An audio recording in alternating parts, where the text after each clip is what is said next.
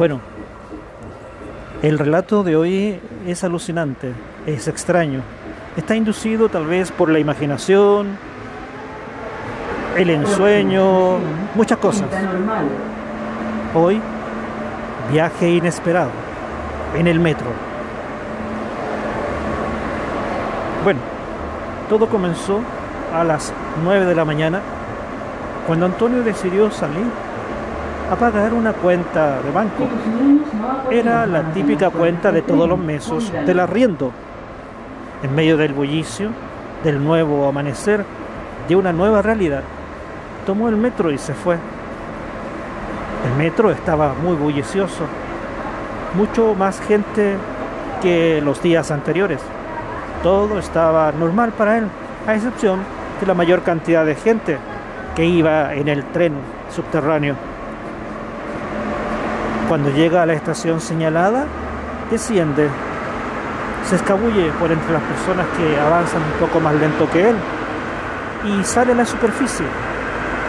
Ingresa afortunadamente a la primera oficina del banco, paga la cuenta, pues este estaba totalmente vacío y rápidamente vuelve a salir y desciende al metro, pues la estación quedaba justito ahí, a la salida de la sucursal bancaria nuevamente, baja hacia las profundidades del tren subterráneo y espera a que el carro se aproxime. Se inicia el cierre de puertas. Una vez en su interior, se acomoda y está todo normal. Va poca gente, algo más normal que otros días y un poquitito menos normal que hacía unos minutos antes cuando iba de regreso. El altavoz va anunciando cada una de las estaciones. Va bien, va contento, porque hizo el pago correspondiente. Tendrá nuevamente su loft disponible para él. El arriendo de un cuarto bastante amplio, con cocina, baño y una pequeña terraza y un espacio suficiente para su cama, su comedor y otros muebles pequeños para poder acomodar su gran cantidad de libros. Va feliz.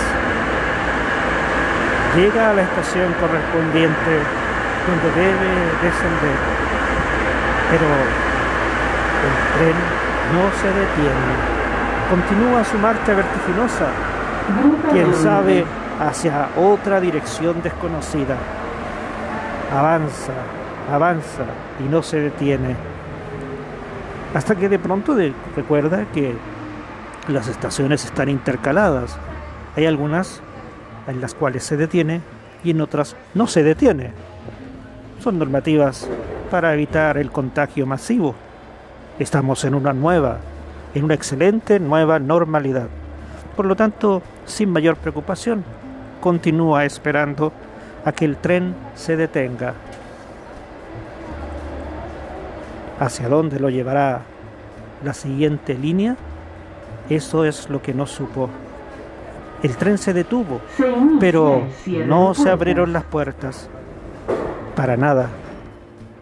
Continuó el viaje nuevamente y el tren continuó su viaje sin detenerse, sin detenerse, sin detenerse. Próxima estación, Blanqueado.